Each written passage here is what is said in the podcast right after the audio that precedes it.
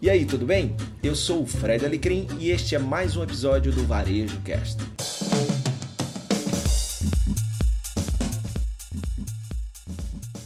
Salve, salve! Uma ótima noite, ou ótima tarde, ou ótima manhã. Depende da hora que você vê a gente, mas às 21 horas desta quinta-feira, 22 de outubro, no ar, o 16 episódio do 30 na Quinta. Eu sou Luiz Henrique, eu falo diante de Natal, apresentando este programa que tem comentários de Caio Camargo, Fred Alecrim, 30 minutinhos de notícias comentadas, as notícias mais quentes do mundo dos negócios, em especial o varejo, toda quinta-feira, aqui às 21, 21 horas. E uma saudação especial a você que nos ouve nos nossos podcasts, é isso mesmo, a gente está espalhado em todas as plataformas de podcast e eu aproveito para agradecer a nossa imensa, nossa grandiosa audiência nos podcasts. Boa noite, Caio Camargo. Boa noite. Falando de podcast, vamos mandar um recado para alguém especial. Rubia que está escutando a gente, mandou um recado super bacana para a gente aqui nas redes sociais. Rubia, muito obrigado aqui por estar escutando a gente também no podcast. Fica a dica aí. Fred Alecrim, boa noite. Boa noite, Luiz. Boa noite, Caio. Boa noite todo mundo que está nos ouvindo. Mandar um abraço também para o Caio Damar, que de Fortaleza, que também sempre nos ouve, mandou um abraço aí para a gente. Forte abraço, Caio. Forte abraço todo mundo aí que está nos ouvindo e nos vendo. Então, no rastro dos abraços, eu mando um abraço então para o meu amigo Lucas Nogueira, aqui de Natal, que cruzou comigo e falou: Olha, assisti o 30 na Quinta. Aquele episódio que vocês falaram sobre a Magalu e a Amazon. aí eu falei, qual? Eu, aí, aí eu falei, poxa, você realmente escuta, vê o 30 na quinta. Você conhece que. O cara entende a piada interna, né, cara? É, dois assuntos bem corretos. E hoje a gente vai ter só uma perna no programa, né? Porque tem só a é não tem o Magalu. Então vamos que vamos aqui para falar sobre a pauta do nosso programa de hoje, meus amigos. A gente começa falando aqui sobre, vamos lá, o Prime Day colocou Alexa na casa dos brasileiros. Negócios que inovaram. Na pandemia tiveram perdas menores, diz o Sebrae. Brasileiros adotam hábitos conscientes e priorizam a economia local. A gente também vai falar da Pets, que lança operação de vending machine no metrô de São Paulo e, e avatares, na verdade. Assim, avatares no varejo é, faz parte da pauta da gente de hoje. Eu vou então aqui para a primeira notícia que foi publicada aqui. Ah, vamos lá, lá no, no. Que site que é esse aqui, gente? Me corrijam, por favor. Uh, Fred? Update or die. Update or die. Ah, Update or die. Ok, tá certo. Eu fiquei na dúvida se era esse mesmo nome. Vamos lá. Prime Day coloca Alexa na casa dos brasileiros. Olha só, gente. É, o Brasil se juntou a 19 países que tiveram o dia de ofertas exclusivas da gigante Amazon. Segundo a empresa, sem citar valores ou números, a quantidade de produtos comprados pelos membros do Prime no país, somente durante as primeiras 24 horas, foram 48 horas, né, da edição brasileira do Prime Day, foi superior ao registrado pela Amazon no Brasil na Black Friday de 2019. Para quem não conhece, durante o evento, membros do Prime, né, do serviço Prime, que custa R$ 9,90 por mês, oferece diversos benefícios, como ofertas diárias, acesso ao Prime Video, Prime Music e por aí vai. 15 mil produtos de tecnologia até produtos de mercado ficaram à disposição e também ganharam destaques de vendas, segundo nota da empresa. Mas o EcoDot, terceira geração, que entrega a experiência com assistente de inteligência artificial Alexa, ganhou tanto no Brasil quanto nos Estados Unidos em um dos mais vendidos nos dias eu começo. Bom, eu tenho dois colegas aqui, dois amigos de programa, ambos têm Alexa, né? Então é, é um misto de. Fala baixo aqui na sala, ela vai ativar, cara. Fala baixo é, o nome. Deixa, deixa, eu aproveitar então, assim, o meu filho de 11 anos, obviamente, já comentou comigo sobre a Alexa, mas eu tenho pouco, parco conhecimento sobre a Alexa. Eu começo com você então, Caio. É, é, tem público no Brasil, os brasileiros abraçaram de fato estão recebendo, nos, já receberam ou estão recebendo, enfim, Alexa em, em, suas casas e o produto tende a crescer ainda mais aqui no país. E explica também o que, que a Alexa faz, tá? É dentro dessa onda dos, desses assistentes, né, que a gente tem falado, tem Alexa, tem Google, tem a Xiaomi também lá fora, e está vindo daqui a pouco o país, etc. Mas vamos lá, aqui no Brasil tem a Siri, que tá, foi a primeira de tudo, mas perdeu um pouco de espaço nessa história que é da Apple, né? Mas vamos falar que as duas grandes forças, de fato, ainda estão na Google e na Amazon nessa história toda, né? Com seus respectivos caixinhas, né? Os dots, os nests, etc., cada um com seu nome. Cara, é muito interessante, ele vai muito além das caixinhas de música, tá? Que a gente está acostumado no Bluetooth.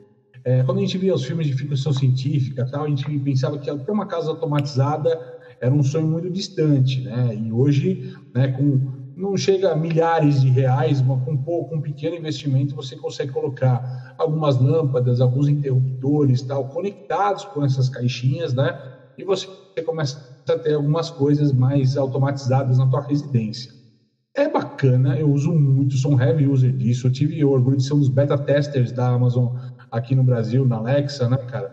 Então, assim, é, vale muito a pena, né? Principalmente se você gosta de música e assim dá para alarme, agenda, fazer uma série de questões mais práticas. Daí combinar aqui em casa, por exemplo, a gente combina até com um hubzinho de controle remoto, então nem controle remoto televisão a gente utiliza mais, é tudo via voz, né? Então assim a molecada já aprende para pedir música em inglês, também por voz, então é, é, eu acho muito bacana até para você trazer a criançada, tudo tal, para esse novo tipo de jeito. Eu sou um dos caras que aposta muito forte no voice commerce, que é você comprar por voz, isso vai começar a acontecer, e a gente já falou isso em outros 30 na quintas aqui, é uma barreira menor do que a tela, do que acessar, login e tal.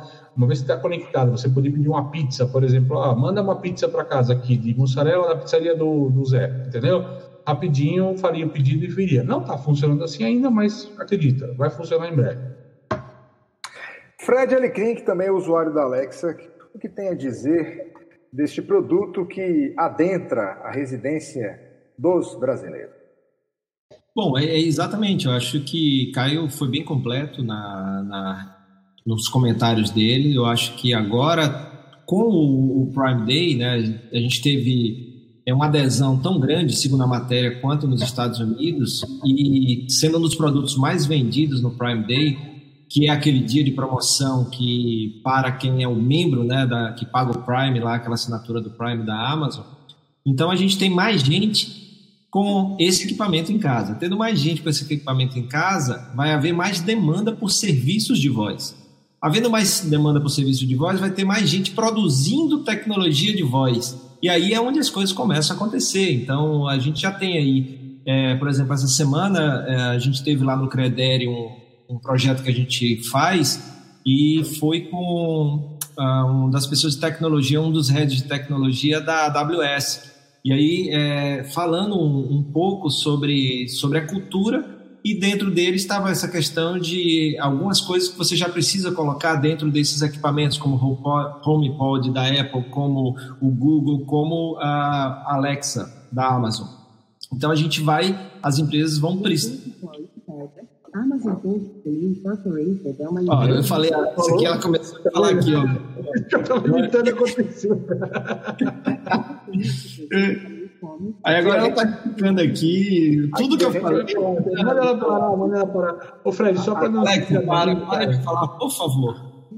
Você, só para não tirar da linha tal, isso também acaba sendo uma tática interessante para uma empresa como a Amazon, que tem todo um sistema, que quanto mais device tiver na casa das pessoas, mais conectadas via Amazon elas vão estar, né? Para usar o Prime, vão se estimular a usar, comprar pela Amazon tal. Ou seja, não deixa de baratear um produto desse, você também, você de alguma forma, de alguma forma, né? Tipo, nós demos uma cela e os caras vão comprar o cavalo depois, né, cara? É isso, é isso. E pelo que você falou, Fred, o mais bacana disso tudo é a cadeia de novos produtos, suprimentos, né, que ah, o uso de, desses devices assim, né, é, é vão criar. Não, não só da. Bom, o Alexa é da Amazon. O, qual Isso. é o nome da Google, do, do Google? Nest.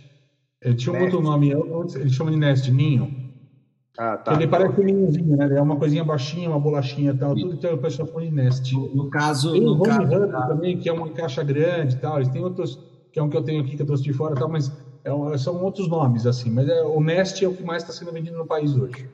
E aí, aqui a gente falou, só para finalizar, né, Luiz? A gente falou aqui em uma das, das, dos nossos episódios, por exemplo, o supermercado Whole Foods, que é da Amazon e o Amazon Fresh Supermercado, que é da Amazon também, utilizando a tecnologia de voz para que você faça compras dentro do supermercado. Então, olha as possibilidades que a gente tem, né? Eu estar tá dentro de uma loja que é maior e me, per me perguntar onde fica o setor de tal coisa, né? E sem precisar perguntar a alguém ou sem precisar ir no celular, por exemplo, ou ligue para fulano de tal, ou chamar um Uber, né? Coisas desse tipo que, que vai poder ser mais simplificado. Ok, e continuando a falar sobre inovação, não deixa de ser inovação, enfim, matéria que foi publicada lá no Infomoney, Negócios que inovaram na pandemia tiveram perdas menores, diz o Sebrae. Vou ler só um trechinho para nós aqui, tá? Um em cada quatro donos de pequenos negócios implementou alguma inovação desde o início da crise provocada pela pandemia do novo coronavírus. Segundo pesquisa do Serviço Brasileiro de Apoio às Micro e Pequenas Empresas, em parceria com a Fundação Getúlio Vargas, os empresários que desenvolveram práticas inovadoras em seus negócios tiveram mais sucesso na melhoria na melhora, perdão, do nível de faturamento. Enquanto os pequenos negócios inovadores registraram perda de 32% da receita, as empresas que não inovaram tiveram um percentual de perda maior, 39%.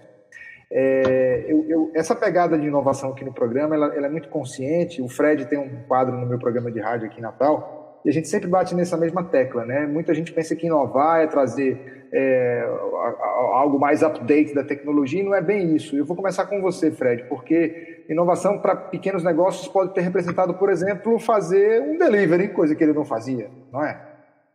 Exatamente, exatamente. É, eu acho que o primeiro, e aí o Sebrae está de parabéns, que é, conseguiu desmistificar um pouquinho essa questão do que é inovar, e que inovar não é só para grande empresa, porque é até uma culpa nossa, né, de uma forma geral. A gente, quando fala em inovação, a gente fala de Amazon, a gente a está falando aqui de Amazon, está falando de Facebook, está falando de Google, está falando de empresas muito grandes que, por pequeno negócio, muitas vezes, é muito distante né? É muito distante. Então o cara acha que inovar é só para coisa grande. E outra, a gente está falando de inovação sempre ligada à tecnologia, à base tecnológica. Aí acha que inovação é só software.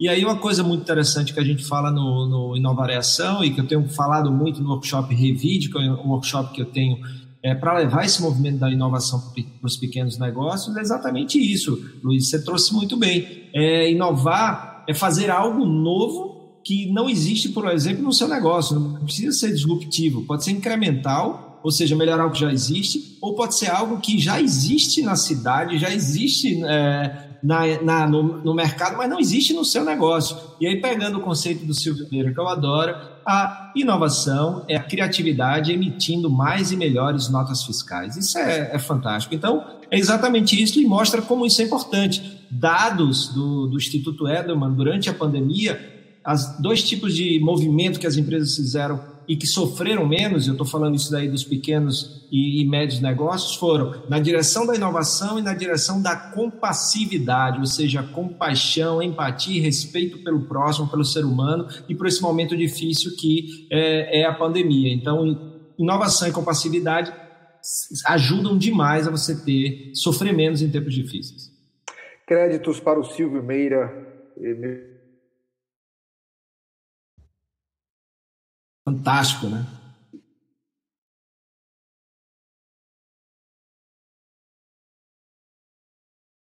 Caiu, acho que o amigo Luiz caiu, é isso, Fred? É, ele estava falando em créditos para o Silvio Meira, não foi isso, cara? O Silvio Meira, a gente falou fantástico e pum, morreu. Ah, vamos lá. Vamos lá, vamos para a próxima. Pra... Vamos lá, vamos para a próxima aqui, mas só para complementar, enquanto ele volta rápido, um minutinho aqui, eu ia só falar exatamente isso, né, Fred? Esperando é, grande, grande Voltei! Caiu. Não, só enquanto ele volta, deixa eu ver as telas aqui. Voltou, voltou, voltou. Voltei. É, é, eu estava falando do Silvio Meira, aí eu volto então com a música que voltei em Recife. Foi a saudade que me trouxe pelo braço. Pronto. Vamos lá então. Fala, Caio. Não, fala aí, você De fato, inovação é aquilo que você falou, não é sobre futuro, é sobre de fato entender, ter uma cultura que acompanha o processo de evolução do que está acontecendo ao nosso redor, ou seja, a cultura de inovação é que você mantenha no ritmo e não faça um update constante, né? Mas se você mantém esse tracking o tempo todo, né? Vamos embora para a próxima aqui para correr, o tempo está correndo, gente, vamos embora. É, que nós que nós sigamos com este com este discurso da inovação que é muito importante. Espera aí, gente, a minha notícia do consumo brasileiros, vamos lá. Ok, brasileiros adotam hábitos conscientes a brasileiros adotam hábitos conscientes e priorizam a, a economia local.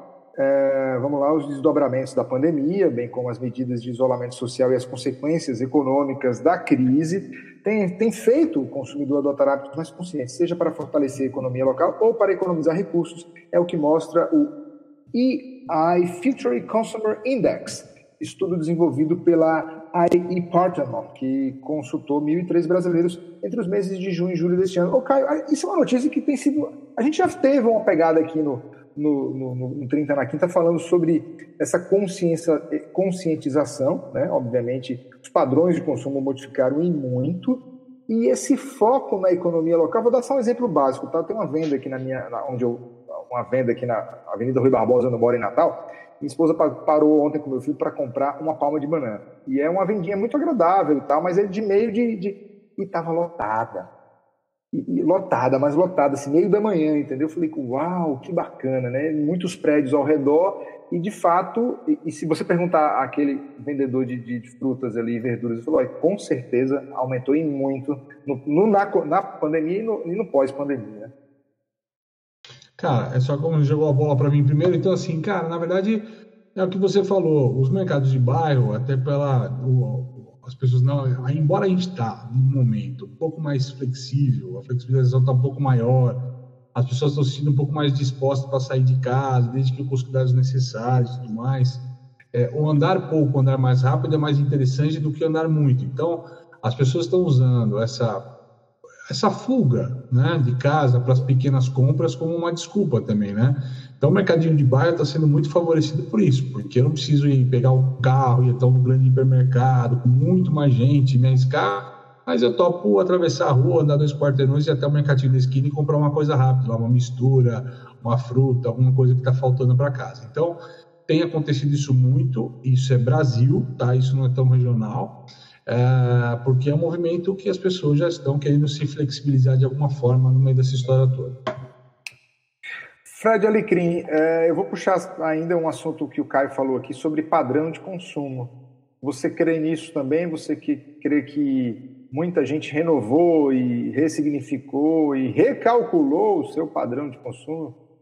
Eu, eu acredito sim, né? O bacana dessa, dessa pesquisa, né? É, esse é o a, é aí que você está falando, é Ernest Young, é, e, e, e, essa pesquisa deles assim é, é, bem interessante porque comprova uma coisa que a gente falou. Quando a gente falou, a gente falou é, mais ainda era um, meio que uma, uma tendência, vai, não era uma Agora é um dado que mostra que realmente é, é fato. E aí tem dois, tem dois caminhos, né, Luiz e Caio, nisso. Uh, a gente está falando muito sobre negócios conscientes. Inclusive, surgiu um novo, um novo nome, né? Não sei, parece que não estavam gostando do capitalismo consciente, agora estão chamando de ASG, que é a tradução para ESG em inglês, que é Environmental é Environmental, Social e Governance, ou seja, ambiente social e governança corporativa. E aí, se a gente pega essa, esses dados, o cuidar do local, né, o, o, pequeno negócio, tem a ver com, com você ter ali é uma preocupação com a economia local, que tem a ver com o social, tem a ver com, com o ambiente ali é, do, do comércio local. E você se deslocar pouco, tem a ver com o ambiente, né? com o ambiental de, de você emitir menos carbono, de você poluir menos. Então, você, por ser perto, você vai a pé, você vai de bicicleta. Né? Então, você vê que tudo está tá se direcionando, mas tem um sentido nisso. Né? Então, esses são movimentos conscientes. O que é uma empresa consciente, por exemplo, que trabalha com com, que vai além do lucro, que acredita que não é só o lucro, que tem como ganhar dinheiro e fazer bem para o mundo, que trabalha com três pilares, por exemplo, que é cuidar do planeta, cuidar das pessoas e cuidar é, People, Planet, Profit, lucro, planeta e pessoas. Né? Então isso tem, tem é toda a base do capitalismo consciente, sistema B, né? Todo, todos esses movimentos. E aí o consumidor ele é, não, não, é à toa, ele, ele vai levando as empresas para essa direção também. Ok, meus amigos, vamos então ao próximo assunto agora. Está publicado lá na, no núcleo de varejo aqui do portal da ESPM. É, Pets lança operação de vending machine no metrô de São Paulo. É, com o objetivo de fortalecer seu pilar, seu pilar Omnichannel, a Pets, maior rede de pet shops do, do país, né, que recentemente fez a sua IPO na, na, Bolsa de Valores, aposta em uma nova forma de comercialização de produtos, as vending machines. Em parceria com a Casa Group, que é especializada no negócio e fundada em Orlando, Estados Unidos, a empresa lança esta nova operação com máquinas instaladas inicialmente em estações de metrô e shopping centers Estamos sempre em busca de novas soluções que imprimam mais praticidade na jornada de compras dos nossos clientes. As máquinas facilitam o acesso aos produtos e funcionam como vitrines da marca em pontos de alto fluxo, afirma Luciano Cezin, Cecim, diretor comercial e marketing da Pets. Eu começo com você, Fred, que vende machine também já foi pautas, fez parte de algumas pautas da gente aqui. Eu queria até é, trocar uma ideia com o Caio, eu queria ouvir dele. Caio é um cara que observa muito isso e a gente é, fez algum, algum tempo, em tempos diferentes, viagem para a Europa e, e para os Estados Unidos, e principalmente nos Estados Unidos. O Caio já fez várias postagens no Falando Varejo sobre isso, nessa questão das vending machines, que lá você encontra vending machine de tudo, né, Caio? Aqui é, ainda não é aquela febre que você tem lá, um canal forte de vendas, por que você acha que não decolou tanto? E se agora, por exemplo, iniciativas como essa, é falta do varejista acreditar no canal ou é o brasileiro mesmo que é, não tem boas opções? O que, é que você acha, cara? Porque assim é bem Acho interessante. Que... Você já comprou alguma coisa em vending machine? Não, já, já, até, até é muito bacana isso você falar, porque o meu escritório fica na Paulista, lá no Top Center, né? É, e, e, é legal lá porque tem umas vending machines, cara, que até esses itens de emergência, a pessoa vai entrar num shopping de sopetão e, puxa vida, né? Não tem uma máscara, esqueci a máscara em casa, esqueci tal. Tem uma vending machine na porta lá que o cara fala, é só o senhor comprar máscara aqui do lado, né? Na vending machine. A, a vending machine vende máscara, né? Assim como já teve aqui em São Paulo, já teve vending machine de guarda-chuva, de flor, de bolo no pote, né? Nessa história. Mas assim, isso só é você reinventar produtos para vending machine pensando da, da, forma tradicional, né? Você põe o dinheiro, põe o cartão e sai o produto. Tem uma coisa bacana que a gente viu uns dois ou três anos já no NRF, né? Acho que foi a primeira a NRF de 2018 que a gente levantou essa, essa, essa, essa bola tal, que as vending machines já estavam integradas com os e-commerces, né? E com essa questão de gôndola infinita, ou seja, né? Seguinte, ah, eu tenho lá os 30 produtos que mais vendem naquela marca, a Pets, vai ter ração, tal, tal, tal, tal, tal, tal, mas eu não tenho bolinha para o cachorro brincar e eu queria comprar uma bolinha. O cara consegue uma tela, comprar aquilo como gôndola infinita e mandar entregar na casa dele. Né? Se tiver um sistema de logística eficiente, pode entregar no mesmo dia, de bicicleta, de aviãozinho, o que for, né? Mas assim, o interessante é você mixar esses canais. Eu tenho dito uma coisa muito bacana, Alecrim, sobre isso, que eu falo que a questão desse futuro, desse consumidor que está aqui, não é sobre ser digital, mas é sobre ser disponível. Se ser disponível é ser digital, ok, mas ser disponível às vezes é muito mais ser digital. A conveniência, como é a questão da praticidade de você unir um ponto de venda digital com os metrôs, por exemplo, de alta circulação, facilita. Então, você está disponível ao cliente no momento que ele quer comprar. Então, para mim, a questão sempre é disponibilidade, não digitalização. E aí, Caio e Luiz, tem uma coisa que você, você me lembrou agora, um, uma matéria recente que confirma uma coisa que a gente viu. Você lembra de quando é o termo, quando surgiu o termo digital, Caio? É, qual foi a primeira vez? Foi 2018, Quatro, 2017? Cinco anos, isso aí. Não, mais até, cara. Mais, né? 18. Sabe por que, que não foi 18? Eu te falo por quê. Porque foi, para quem curte NF, NRF, para quem costuma ir para esses eventos e tal, foi ainda um, o último ou penúltimo ano que ainda tinha aquela quarta-feira né? Sim. Aquela quarta-feira e tal. Foi o último Eram último que aquele, isso, que é aquele evento da quarta-feira, tal, tal, tal. Eu acho que o evento da quarta-feira desde 2016 ou 2017 não tem. Então foi por aí, cara, essa história. Tá. Então, Bom, assim, você tinha esse conceito de digital, e aí é, teve uma palestra lá que pouca gente prestou atenção. Digital. Hã? Ah, é físico e digital. Físico e digital, é tudo junto. É, é. é, é a gente usa um monte disso de nome, Omnichannel, digital, tal, mas, cara, é uma coisa só. É tudo ao mesmo tempo agora para todo mundo, cara. Ponto. Eu chamo, eu chamo de on-off. On mais off, gerando resultado. On-off. On-off, é resultado. mas se o... a rede ia falar que era merchan para os caras, mas tudo bem.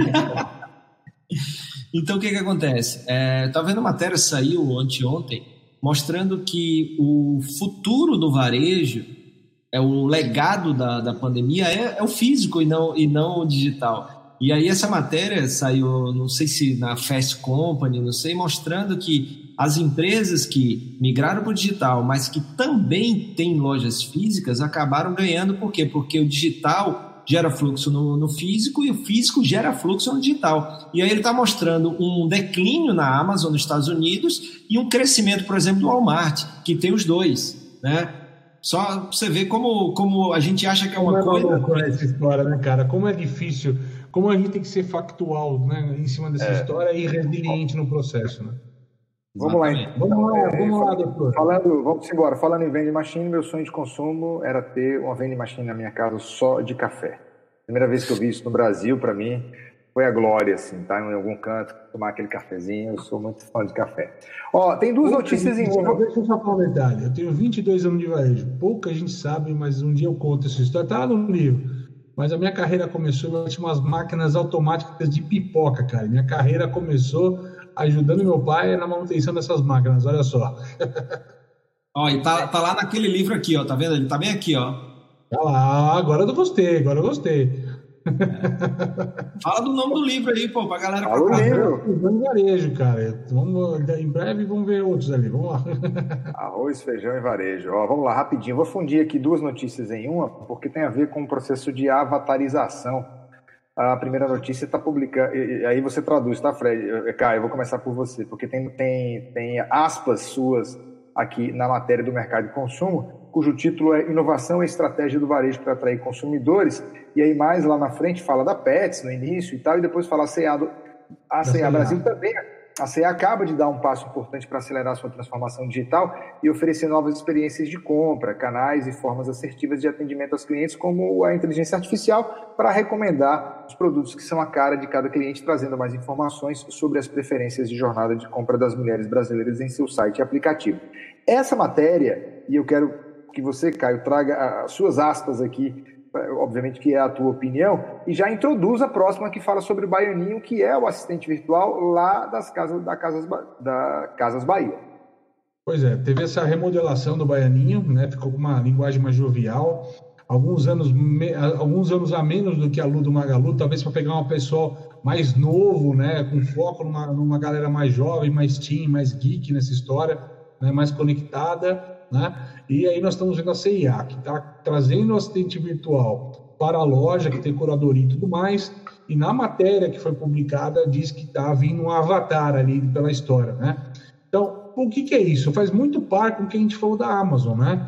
É você ter, de alguma forma, uma ancoragem humanizada nessa história, com um avatar, com um assistente, para não tornar o meio digital frio. Ainda é o velho e bom jogo do varejo, de o que o que faz a diferença é um bom atendimento.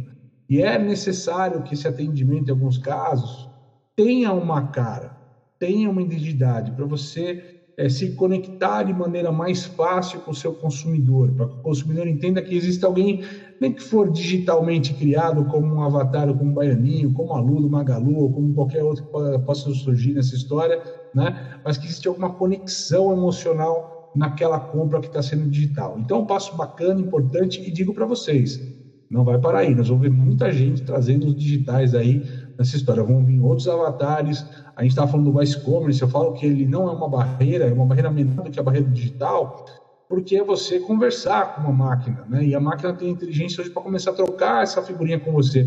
Brincamos aqui hoje, quem está assistindo do começo ou está acompanhando a gente, viu aqui o Fred brigando com a Alexa dele aqui quando falou o nome, ela começou a responder, né? E é isso aí, cara. Mas a gente começa a tratar com uma pessoa do lado da gente, né? É isso aí.